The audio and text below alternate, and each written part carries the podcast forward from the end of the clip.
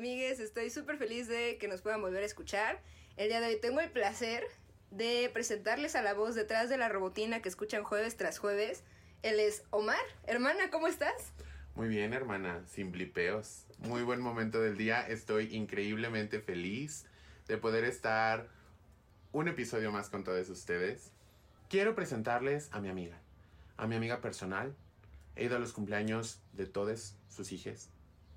Y quisiera darles la sorpresa, sorpresa, de que vamos a tener una invitada diferente en cada capítulo que tengamos el Pride. Si esto es algo que les gusta, nos pueden hacer saber y podríamos tener un invitado cada semana. Saben que estamos abiertos a sugerencias. Es momento de que yo les presente a ustedes a Kenia. Hola, muy buen momento del día. Un saludo enorme, un abrazo y besos desinfectados a todos allá en casita. Y muchas gracias por invitarme, amigos. Estamos muy felices de que estés aquí.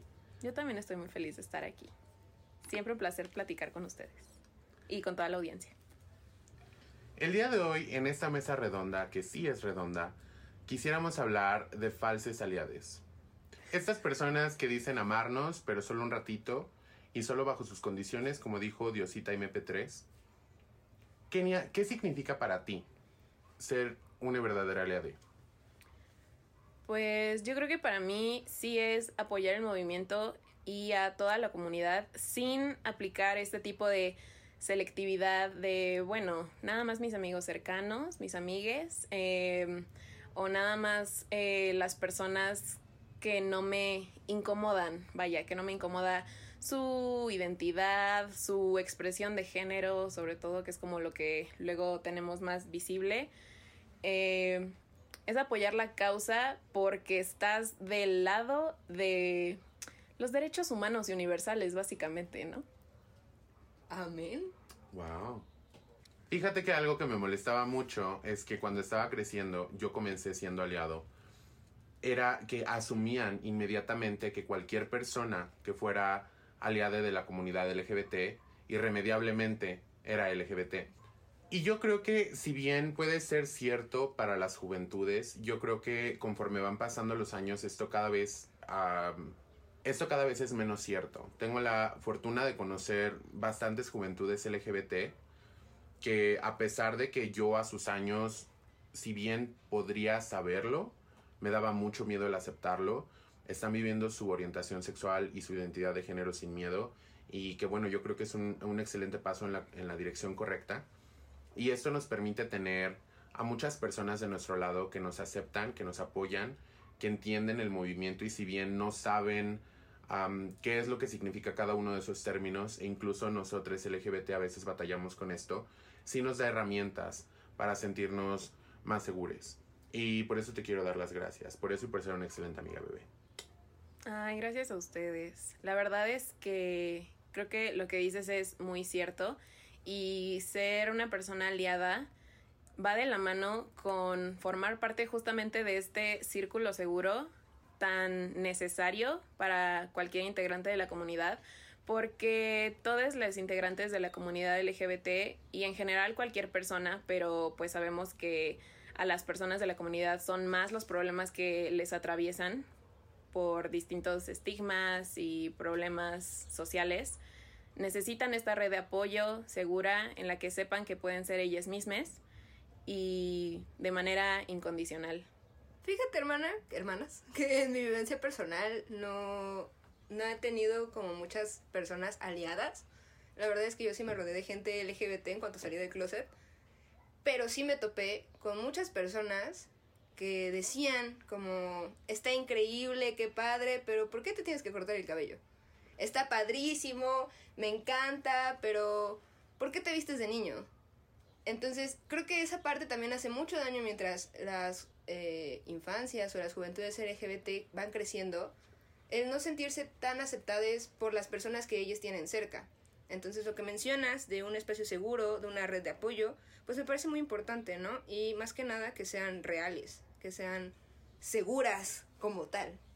Fíjate que yo creo que nos afecta no solamente cuando somos jóvenes, no solamente cuando somos niñas. yo creo que nos afecta hasta que sabemos quiénes somos realmente. Y eso puede pasar en cualquier momento de nuestra vida. Yo recuerdo que cuando empecé a pintarme las uñas o empecé a ponerme aretes, había personas que me decían, es que no entiendo. Es que tú eras una persona y ahora eres algo diferente, no entiendo. Y esto vino desde personas cercanas a mí, personas pertenecientes a la comunidad, de mi propia familia incluso. Y al momento a mí me afectaba mucho porque yo decía, ¿de verdad el ponerme aretes cambia la persona que soy? Y esto no es culpa de las personas que me hicieron el comentario, definitivamente es algo que en una sociedad machista como lo es México, sí nos cambia el lugar en el que estamos. Pero en el momento en el que yo me di cuenta que soy más que unos aretes, que soy más que un color de uñas, que soy una voz gruesa, que soy un cuerpo diferente, que soy muchas cosas más, entonces esos comentarios dejaron de tener efecto en mí. Y a cualquier persona que se quiera sentir parte de esta comunidad es completamente bienvenida, yo les amo, pero sí tienen que ser completamente conscientes de que las preguntas que ustedes tengan no pueden ser respondidas probablemente en el mismo momento o por la misma persona. Yo creo que sí tienen que haber un tren de pensamiento donde digas, esta pregunta puede llegar a ofender a alguien o puede llegar a afectar a alguien puede que una persona trans se sienta muy uh, cómoda hablando de su transición. Puede que una mujer lesbiana se sienta muy segura hablando de su salida del closet, si es que hubo alguna. Pero no todas las personas están en el mismo lugar todo el tiempo. Entonces, creo que tendríamos que tener espacio para nuestra propia investigación o un círculo lo suficientemente abierto como para preguntarles a otras personas nuestras dudas. Siempre tiene que haber respeto. Sí, porque eso de la tolerancia me tiene hasta la madre. Verdaderamente. Sí, el, bueno, yo tolero, yo respeto y siempre va seguido de algún pero. Y la verdad es que yo considero que para ser una persona aliada necesitas sobre todo mucho amor para la persona cercana a ti que pertenezca a la comunidad y también para toda la comunidad, no por toda tienes que sentir un cariño entrañable, pero justo tienes que respetar y sobre todo tener una mente lo suficientemente abierta para saber que si esta comunidad tiene una lucha constante y que no se acaba y que falta mucho y que hay muchos puntos en los que son meta llegar en cuestión de derechos.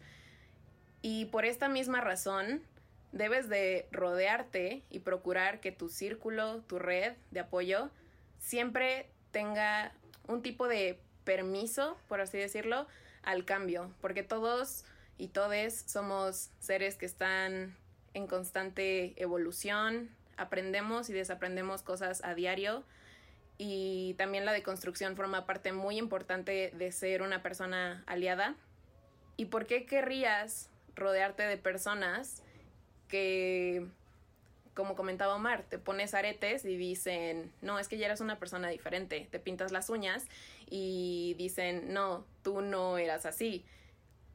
Eso es una clase de bloqueo para tu evolución personal, forma parte de tu expresión como individuo y necesitas cerca de ti personas que te apoyen con todos y cada uno de los cambios que sigas como persona y como miembro de la comunidad. Damn right, hermana, damn right. Me encanta esta, esta conversación. las personas que nos conocen saben que tenemos este tipo de conversaciones todo el tiempo. De hecho, tuvimos conversaciones bastante acaloradas antes de comenzar a grabar. Ah, me gusta mucho esta complicidad que tenemos y este punto en el que estamos en el mismo lugar, pero con diferentes puntos de vista aún así. Me, me encanta esta diversidad. Pero quiero que entremos ya al tema quiero que empecemos a tirar los focus que se tengan que tirar. Quiero que empecemos a hablar de estos falsos aliados que no solamente nos usan, sino también nos lastiman y nos fragmentan como comunidad. Estamos entrando al mes del orgullo. Estoy muy feliz de poder vivir un año más mi, mi verdadero ser y de tener libertad para expresarme y para ser quien soy. Y cada año aprender cosas diferentes pero también es, también es un momento en el que las cosas se ponen repetitivas y en el que comenzamos a ver patrones, no solamente de grandes empresas, que definitivamente es un tema que quiero tratar, pero también de las personas. Estas personas que dicen, ay, está muy guapo, seguramente es gay, como quisiera tener un mejor amigo gay, un mejor amigo gay am, mejoraría mi vida, cosas así. Generalmente viene de mujeres heterosexuales, yo sé que no todas, y aquí sí puedo hacer esta... am, aquí sí puedo hacer una excepción porque no es mayoría, es solamente un, un porcentaje de ellas que nos ven como accesorios. Yo creo que el daño más grande que nos hacen estas personas, porque mira, yo no tengo problema en verme como un accesorio. No solo las mujeres heterosexuales me usan, también los hombres gays. Pero he notado un, un patrón en su comportamiento y es que estas mujeres ven a los hombres gays como un accesorio, pero son lesbofóbicas. Pero no permiten que haya mujeres lesbianas en su círculo porque son esas personas que consideran que las van a ver mientras se cambian, son esas personas que no se sienten seguras poniéndose una peda con, est- con estas mujeres. ¡Wow! El nivel de hipocresía a mí me, me resulta tremendo. Voz de una lesbiana. Cuando estaba en la prepa, verdaderamente dejé ir educación física porque una chava decía que yo la veía mientras se cambiaban los vestidores de la prepa. Y yo, en vez de afrontar el problema, agarré mis cositas y dije, voy a reprobar. ¿Sabes? O sea, no, no tengo necesidad de entrar, puedo hacer el extra, lo paso con seis, no importa. Pero creo que tienes razón, hermana. Por otro lado, los hombres heterosexuales piensan que nosotras vemos así como ellos ven a las mujeres. Que las, o sea, ellos quieren una amiga lesbiana para ver mujeres, para decir que se ven guapísimas, para, ¿ya la viste? No sé, oh, oh, qué, qué tremendo trasero tiene esa mujer, ¿sabes? Y, por, y desde la perspectiva femenina es como, no, no puse atención, disculpa, ¿sabes?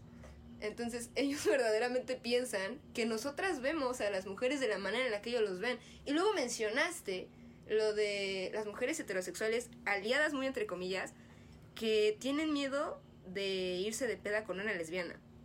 Amigas heterosexuales entre comillas aliadas no les van a hacer nada.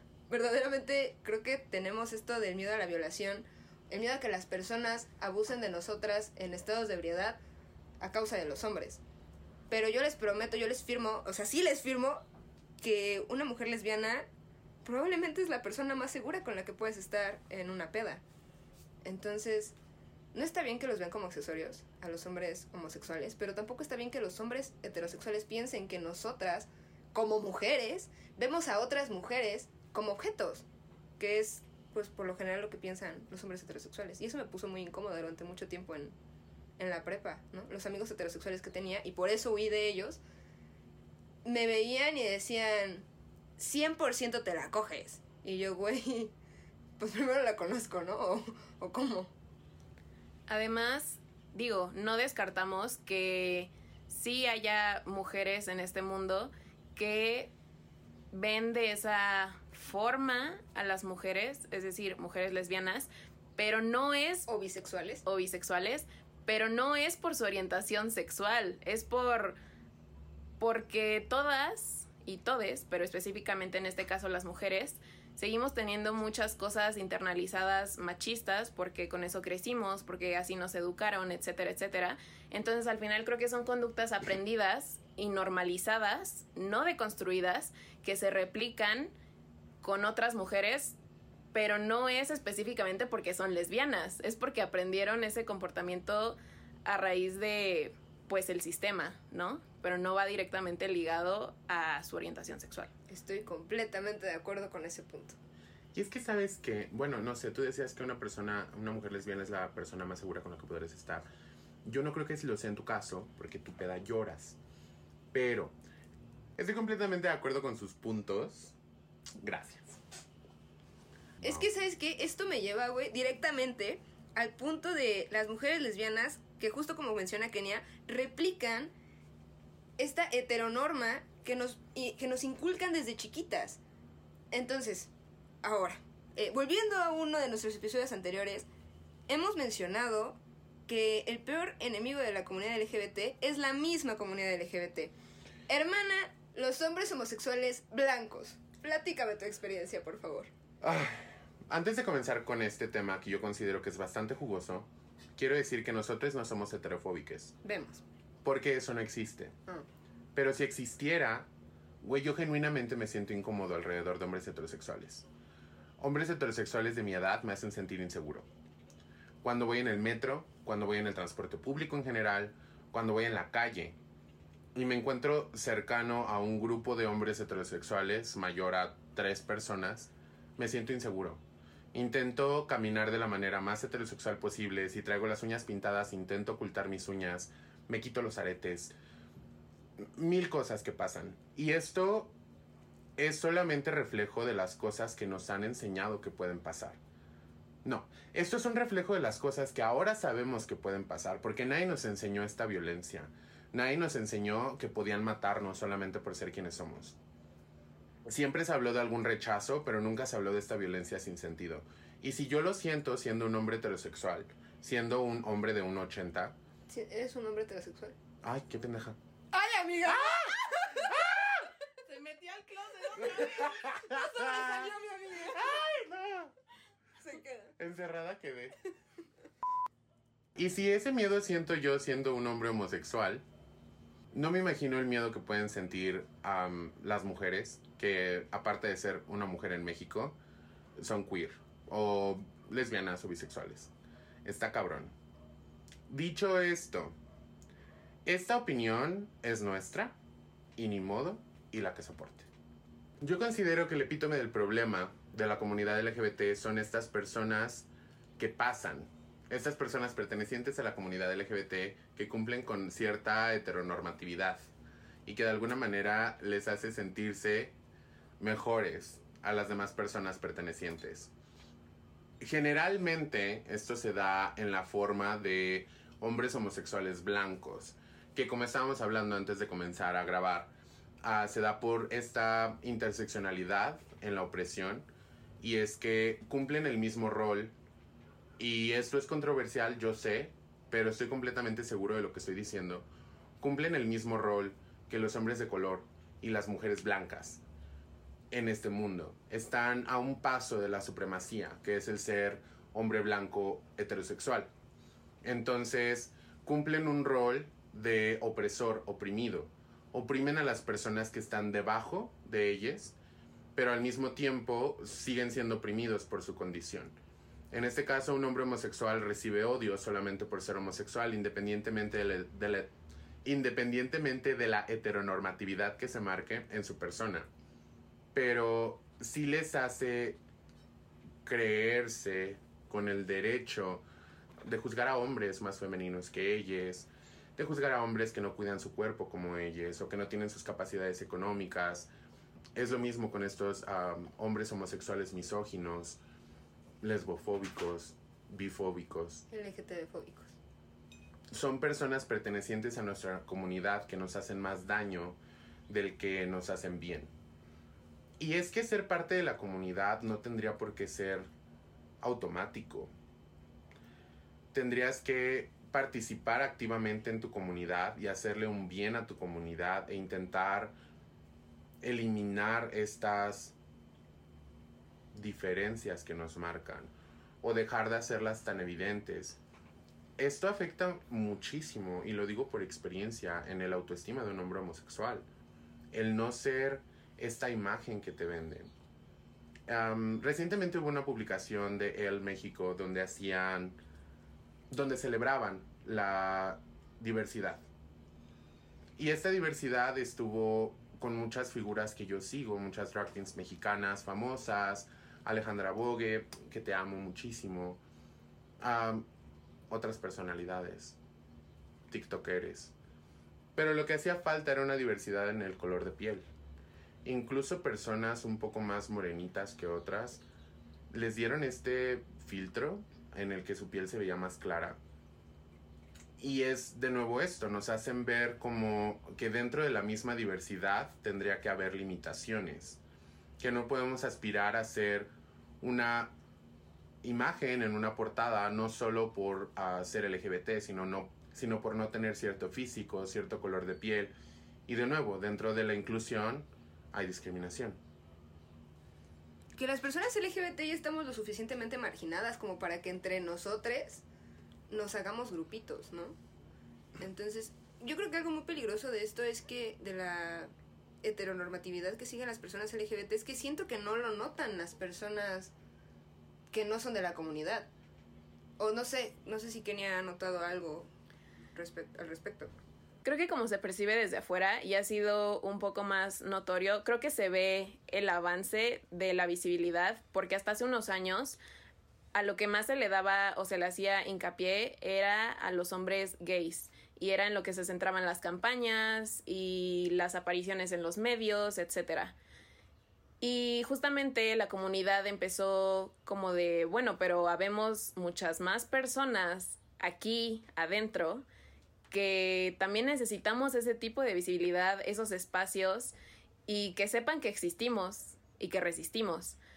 Entonces, con las nuevas campañas en las que han ido incluyendo a personas trans eh, o queer en general, sí las tienen, pero que sean, o como yo creo que los ven las revistas como Elle, por ejemplo, sí que sean personas trans, pero por ejemplo una mujer trans que se vea que tuvo el poder adquisitivo para realizar su transición de una manera en la que si ahora la ves dices, ay, no se ve que eres trans. ¿Me explico? O una persona que gracias a sus facciones biológicas le ayudaron a verse mejor después de la transición.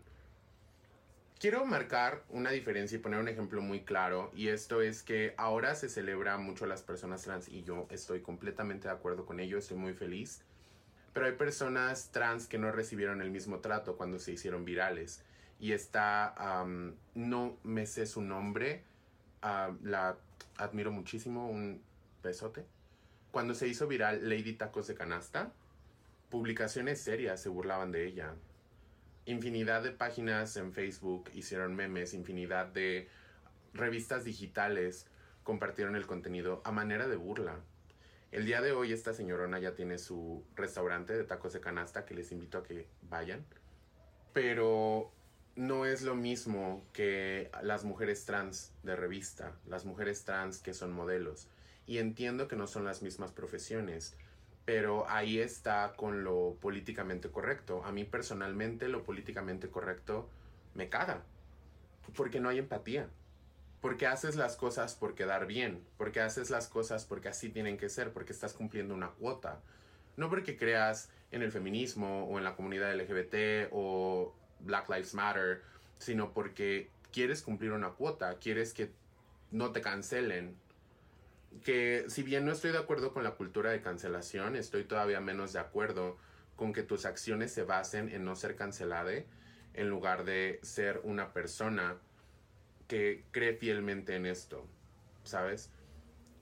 De vuelta a los hombres homosexuales blancos, que si bien esta problemática en la comunidad es en su mayoría ejercida por ellos, también hay muchas otras personas pertenecientes a la comunidad que tienen este tipo de conductas problemáticas. Creo que lo más importante es que no creas que tu color de piel o que tu condición socioeconómica no te hacen un digno representante de la comunidad LGBT o que solamente por pertenecer a esto tengas seas parte de esa comunidad problemática es el que tengas conciencia de clase es el que sepas que tu existencia es tan válida como la de los demás. Y es que yo considero que la razón de todo esto es originada porque, a diferencia del feminismo, las personas homosexuales, sobre todo los hombres homosexuales, entraron a la sociedad por medio de esta normatividad. En lugar de desafiar al sistema, en lugar de exigir sus derechos, derechos que siempre tuvieron por pasar como hombres heterosexuales, comenzaron a rechazar el resto de esta diversidad, porque no les tocaba, porque no era su problema porque no eran Marsha P. Johnson, ¿sabes? Porque no se les notaba que eran ah, homosexuales. Entonces entran a esta sociedad, la sociedad eventualmente y con el paso del tiempo empieza a ser, empieza a reconocer su ah, sexualidad y a respetarla y empieza este, empieza esta problemática de yo te acepto que seas gay, pero que no se te note. Pero porque lo tienes que presumir, pero porque te tienes que exhibir. Dicho esto, esa sigue siendo la imagen de nuestra comunidad LGBT. Las marcas siguen buscando a ese tipo de hombre musculoso, blanco, atlético, hermoso, de que cumple con los estereotipos de belleza europeos para poder ser la imagen de nuestra comunidad, invisibilizando a las lesbianas, invisibilizando cualquier otra diversidad en nuestra comunidad. Quiero hacer una pausa dramática, amigues, para un comentario que tiene nuestro amigo Johan, que nos acompaña hoy en la grabación. Adelante, Johan. Ajá, pues incluso hay situaciones en las que la misma comunidad gay toma como halago el que alguien más le diga, ay, es que no se te nota tanto que eres gay, ¿sabes? Y, y pues eso también es parte del problema cuando nosotros mismos, en vez de buscar notar nuestra diversidad, preferimos pasar, no, preferimos incluirnos a los estereotipos, a, a la manera en que ellos creen que es mejor que deberíamos ser y es algo que deberíamos cambiar. Estoy completamente de acuerdo con tu punto, hermana. Bendiciones. Y esto me lleva a. Ya lo mencionó Mar. Estamos entrando en el mes de la intensa jotería. Y hay que tener muchísimo cuidado con esas marcas que consumimos. Estas personas, estas marcas que van a ser aliadas durante junio y después nos van a desechar. Estas marcas que agarran, cambian su avatar, hacen una campaña increíble de la jotería y luego el resto del año no existimos. Omar antes de grabar me estaba comentando algo sobre Uber específicamente de una señora a la que le robaron su peluca. Yo no sé. Omar, ¿tú sabes? Sí, esta señora es este Deseos Fab, es una drag mexicana que para las audiciones de La Más Draga pidió sus pelucas peinadas por Uber Entregas. Entonces llega esta ah, persona, era una conductora, una conductriz, y no se las entrega y se va. Entonces Deseo, siendo una figura pública en la comunidad LGBT en México, pide ayuda ¿no? Expone esta situación y dice, amigues, ¿qué pedo? Me robaron mis pelucas y Uber no hace nada. Incluso bloquearon su cuenta un tiempo. Al final, gracias al poder de los Jotos y la grupa, pudieron recuperar sus pelucas. Uber recientemente se acercó con ella para mandarle acá un correo muy bonito del Pride. Y se nota la hipocresía en esta empresa. Esta empresa que avienta condones, esta empresa que tiene figuras públicas en su carro del Pride, que ya cambió su avatar a un arco iris, pero que no se preocupa por nosotros. Es esta misma aplicación que le cancela a las drag queens en la noche en un lugar no tan lindo solamente porque las ve en drag. Entonces, no me parece que esa sea la manera en la que tuvieras que conducirte. Si eres una empresa, una compañía que apoya las causas, porque estas situaciones han sido expuestas muchísimas veces por personas que usan su plataforma para hablar de estas situaciones y al final Uber no hace nada. Esta situación a mí me enoja muchísimo porque marcas como Uber y la infinidad de empresas que justamente como dice Sam, cambian su avatar, eh, sacan mercancía con todos los colores del arco iris y sienten que ya cumplieron con su agenda, ¿no? Con su parte del apoyo a la comunidad. Al final es publicidad y mercadotecnia que lo hacen en este mes, sí, con el motivo del Pride, pero también hay personas heterosexuales, cis, que hacen uso de estas aplicaciones, consumen de estas empresas y ese es, si es que no tienen la intención de tener un mayor acercamiento a las problemáticas de la comunidad, eso es lo que ellos tienen a la mano para conocer más adentro de ella.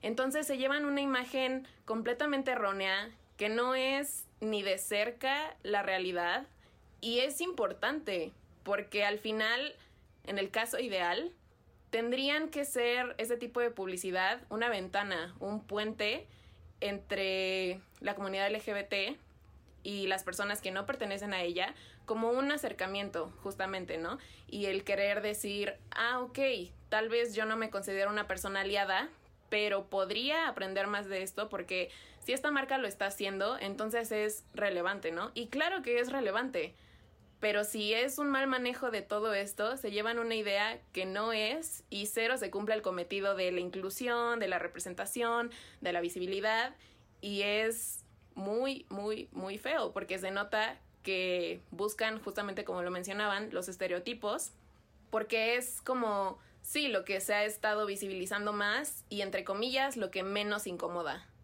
Entonces, con esta justificación de no querer incomodar al demás público, entonces se refugian en la selectividad de representación de diversidad de la comunidad LGBT. Y no me parece para nada correcto. Y no soporta ella. No soporto. ¿Qué pasó? ¿Puedo hablar? Sí. Sí. Este, también hay que estar conscientes que, ah, que en estos casos, por ejemplo, de Deseos Fab o de Bárbara, de, no, de Cordelia Durango, en el cual este, sufrieron esta discriminación, ellas tienen las posibilidades de hacer público su, su, su tipo de agresión, ¿no? Sin embargo, hay personas, eh, eh, miembros, del, miembros de la comunidad, que no pueden expresarlo. Yo, en lo particular, he estado en situaciones en las que el mismo conductor de Uber supone que yo vengo de ver a la novia o alguna situación semejante y yo por miedo y para evitar cualquier tipo de discriminación opto por seguirle la historia que él en su mente está creando, ¿no? Inclusive también eh, pasando a otro tema, eh, esta presión social que se hace conforme a las marcas sobre su poca inclusión o, o su, su orgullo solamente en, en el mes de junio, eh, también ha sido este, cuestionada y ha habido marcas como Doritos que en los meses de noviembre vuelven a cambiar su foto, ¿no? Pero sin embargo la hipocresía sigue estando ahí. ¿Por qué? Porque al final de cuentas solo es presión social. Creo que estoy muy de acuerdo con lo que acaba de decir Johan, aunque quiero hacer un comentario de si hasta hace un tiempo esto era muy cierto de lo de Doritos, no solo Doritos, también otras empresas, Menciona. que, Empresas. Levi's. ajá, Levi's, eh, que saca toda una colección de ropa rainbow y pues el resto del año no se vuelve a saber de nada con lo que estén comprometidos de este tipo de, de situación. Sin embargo, en el mes de mayo me encontré un comercial de Doritos que era justamente tenían que hacer su campaña de Día de las Madres y para cumplir con esto hicieron un su lema del comercial era como dicen que madre solo hay una pero yo tengo la fortuna de tener dos y era justamente personas que tienen dos mamás que sus mamás son lesbianas se aman mucho y que son una familia no perfecta, no creo que haya familias completamente perfectas, pero que son una familia como cualquier otra, que se dan amor, merecen amor y, que se comprenden, ¿no? Entonces creo que esto fue algo muy inteligente de parte de Doritos, porque ya sea que lo estén haciendo simplemente por marketing o porque sea como una exigencia de la comunidad LGBT en los años recientes, fue algo muy bueno, porque no tiene que ser junio para que ellos demuestren que sí dan este apoyo a la comunidad. Y justo lo estábamos hablando antes de grabar, que creo que Dorito sí le pone un pesito más de esfuerzo a la hora de su representación LGBT o su apoyo a la comunidad LGBT. No tengo la fortuna de conocer a la tía Doritos, pero yo asumo que es una persona perteneciente a la comunidad LGBT. Creo que es mucho más que lo que hacen otras compañías para poder dar visibilidad y representación. Sus comentarios están ahí, usan lingo de la comunidad, está súper padre, me da mucha risa. Si bien no es algo que yo siga fervientemente, sí se nota y se ve cuando alguien está haciendo su tarea. Al final del día es una compañía, sí necesita tener un objetivo. Por supuesto que su objetivo es vender, pero no se nota tanto el que nos están usando.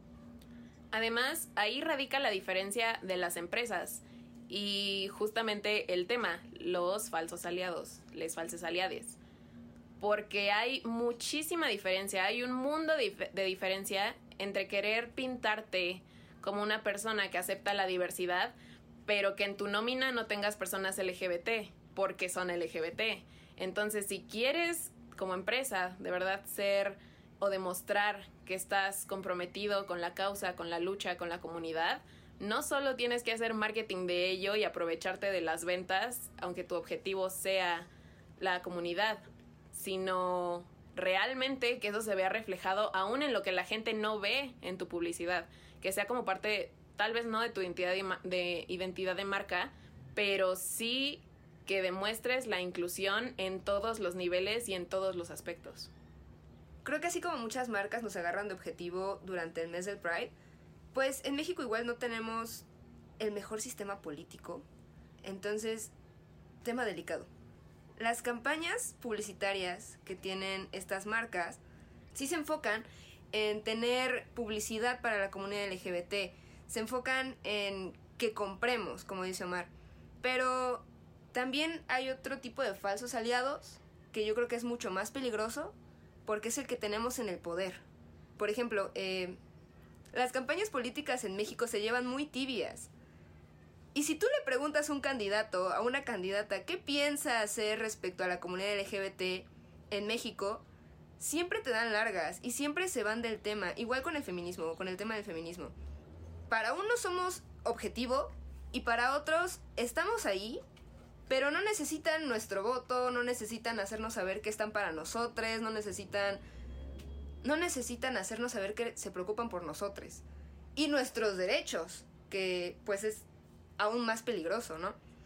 Ahorita estamos en temporada de elecciones en México, que es muy importante que se informen, por cierto, y yo no veo que haya un candidato por ahí que diga abiertamente, sí, yo estoy en pro de los derechos LGBT y punto. Eh, sí, yo estoy a favor del aborto seguro, legal y gratuito y punto. Sí, yo estoy a favor del seguimiento de la transición de las personas trans y punto.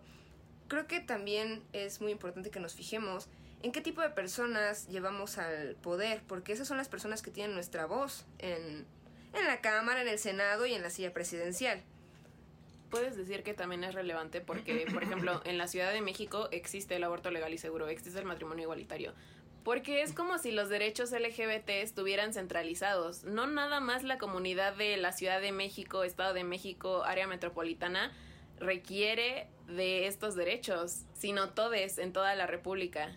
Entonces, sí, claro que es relevante aquí en nuestra zona, en donde, de donde seamos, informarnos y saber qué es lo que está diciendo cada candidato, si está siendo tibio, como dice Sam, o tibia. Pero es, yo creo, aún más importante en las provincias, en donde está aún más estigmatizada la comunidad, porque son personas igual de válidas. Y merecen una representación digna. Yo creo que el principal problema con la política en México es que es mocha. Nuestra política se sigue basando en los principios católicos apostólicos romanos. Y te persinas. Ajá. Por mucho que digan que el Estado es laico. Mentira. ¡Vemos! Falso. Güey, ahí está el pez. ¿Por qué existe? Claro. Yo sé por qué existe. Ah, Yo dije cuál En pez. México. ¿El pez globo? El pez payaso. ¡Sí son! Lo que pasa es que en México tenemos una especie de derecho, o tienen los partidos políticos una especie de derecho a la heterogeneidad. Entonces, si tú eres súper pro ecológico, súper pro la vida, la naturaleza, ahí tienes al verde. Dicen, dicen, dicen, dicen. Si tú eres muy, o sea, si eres la más persinada, pero no eres la más cristiana, pero nada más no eres pro vida, ahí tienes al pan.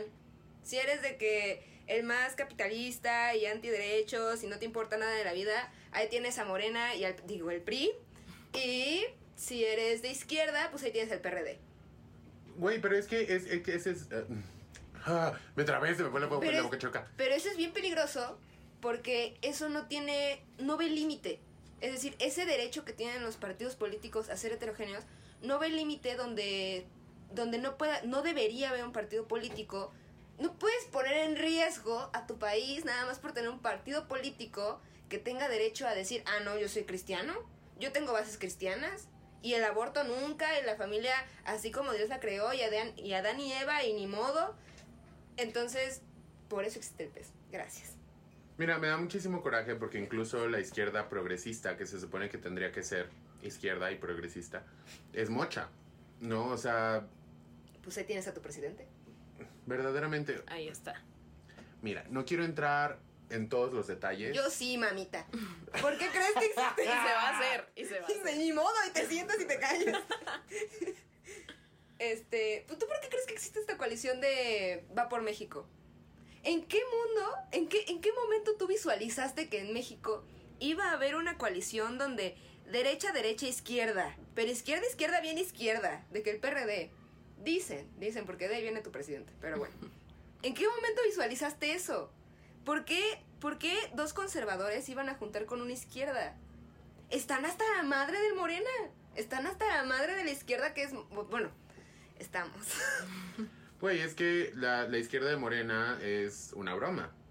La izquierda del PRD es una broma. Ajá. O sea, aquí no hay izquierda. La izquierda, por así decirlo, es la oposición a la derecha. Y Exactamente. ni eso, güey.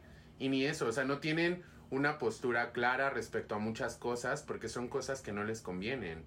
Pero tendrían que empezar a tenerla. Porque la generación Z pronto va a empezar a votar. Y ya está votando. Los late millennials también piensan. Ah, no nos vamos a quedar a que nos den a tole con el dedo. Vamos. Con gargajo, dices tú. ¡Gorgojo!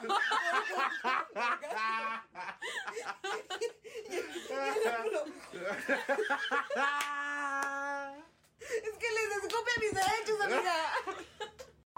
Y esto, como dijo Sam, es muy peligroso porque no estás hablando de cosas banales, son derechos humanos, cosa que en primer lugar la comunidad ni siquiera debería estar exigiendo porque por existir, por vivir, por nacer, tendrían que tenerlo de entrada. Y la disputa que existe entre los partidos, a mi punto de vista, debería de ser entre cómo vamos a hacerlo, cómo vamos a lograrlo, la manera en la que uno tendría un camino y otro otro. Pero los derechos humanos... Porque la que gana, gana. Y la que pierde, pierde. y la que soporte. Porque los derechos humanos no se consultan, no se discuten, se tienen que garantizar. Y por ello no debería ser una cuestión de yo estoy a favor de o en contra de. Papito, tienes que hacerlo, es tu trabajo. Y para eso tienes un puesto de poder, porque tienes que garantizarlo y tus creencias no tienen cabida en tu puesto político, porque tú sirves a las personas.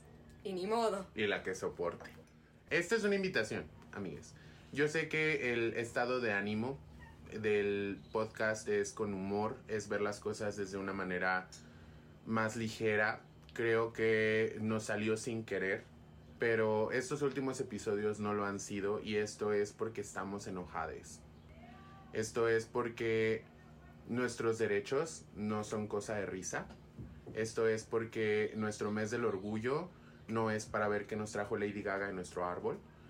Nuestro mes del orgullo es para que podamos, sí, dar gracias de que estamos vives, am, amarnos como comunidad, celebrar nuestros derechos, los que ya los tenemos, y seguir luchando para los que no.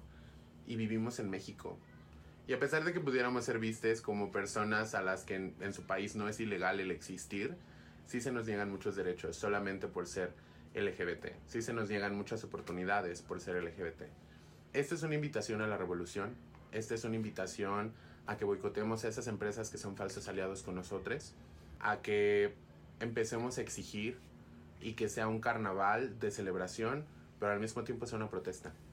Eso lo aplaudo muchísimo porque justamente por causa de los medios y de la mala representación y la mala, no sé si precisamente mala, pero imagen que se da de las marchas LGBT del Pride, hay mucha gente allá afuera que piensa justamente eso, que el Pride solo es fiesta y solo es celebrar y ser tú misma y claro que puedes hacerlo porque ¿por qué no podrías? Es un gran momento para reivindicarte, ser quien eres con orgullo y es muy digno y claro que es digno de celebrar.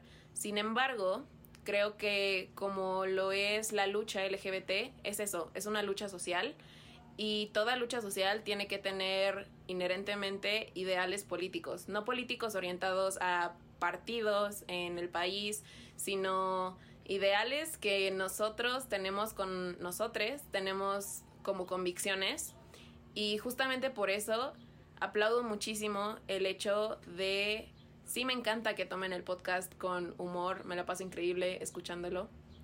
Pero también es importante recalcar los ideales políticos por los que lucha la comunidad, porque es una lucha constante y se necesitan alcanzar muchísimos más, muchísimas más metas, derechos, y es un largo camino, pero no esperemos que no sea inalcanzable y año con año y día con día la comunidad lucha y resiste siendo ellas mismas. Y eso es muy importante, hay que celebrarlo siempre. Pero eso, las luchas sociales requieren posturas políticas. Es súper importante que estemos conscientes de quiénes son esos falsos aliados y que pues no nos juntemos con ellos, no más que nada. Que no votemos por ellos, que no consumamos de ellos. Y, o sea, tampoco es que vayamos, no, tampoco es como que vayamos a cancelar a todas las marcas, porque creo que algunas son necesarias. Pero podemos pasar de ellas, ¿sabes? O sea, en vez de Uber Didi, ¿sabes? Ese tipo de cosas. Y es que yo creo que son, son muchas cosas. O sea, puedes usar Uber sin culpa, está bien. Pero no te, o sea, no le bailes alrededor de su carro alegórico, ¿sabes? Justamente. Déjalo solo. O no te subas a él, ¿no? Que no. Además porque nosotros no tenemos ningún poder en lo que las otras personas, en este caso les falses aliades, hagan, deshagan, digan. Nosotros no tenemos el poder sobre estas personas, pero sí tenemos el poder de ver a quién respaldamos y apoyamos. De Y ser eso es- conscientes. de ser conscientes. Y eso es aún más importante. Amén. Pues bendiciones. Recuerden que tenemos un buzón de quejas y sugerencias. Nos encantaría abrir este diálogo y comentar con todos ustedes acerca de sus falsas aliados, de qué temas se nos olvidaron, de qué les pareció. A mí me pueden encontrar como arroba soy la gata bajo la lluvia en Instagram. A mí me pueden encontrar como arroba soy la maldita primavera. Eh, recuerden que es muy importante ser conscientes de por quiénes votamos, quiénes tienen el poder de nuestra voz, quiénes nos representan y quiénes nos respaldan. Kenia, fue un placer tenerte como invitada. Eres la primera invitada de nuestro podcast. Y creo que no podemos pedir una mejor, la verdad. Eh, algo que nos quieras comentar, tus redes sociales. No, pues gracias a ustedes. Yo, la más fan, yo muy feliz de platicar todos esos temas. No solo lo hemos platicado en este podcast, creo que es un tema recurrente que sale a la luz y me encanta porque son temas que son necesarios y no solo si son parte de la comunidad LGBT, sino personas fuera de ella, porque las personas LGBT forman parte de nuestra sociedad y son igual de importantes y válidas que las personas que no. Eh, y por eso tendríamos que coexistir, apoyar luchas que velan por los derechos humanos y universales y de eso no tendría que haber duda o disputa. Entonces, yo muy agradecida de que me hayan invitado, lo disfruté muchísimo. Les amo mucho. Nosotros también te disfrutamos mucho. También te amamos mucho. Es un placer estar contigo, bebé. Me encantan tus opiniones. Me encanta estar cerca de ti y rodearme de personas tan bonitas y con tanta luz como tú. Espero que sigan teniendo un muy buen momento del día y nos estaremos escuchando el próximo jueves para otro temazo con temática del Pride. Y con otra invitada. Que sigan teniendo un muy buen momento del día. Hasta el jueves.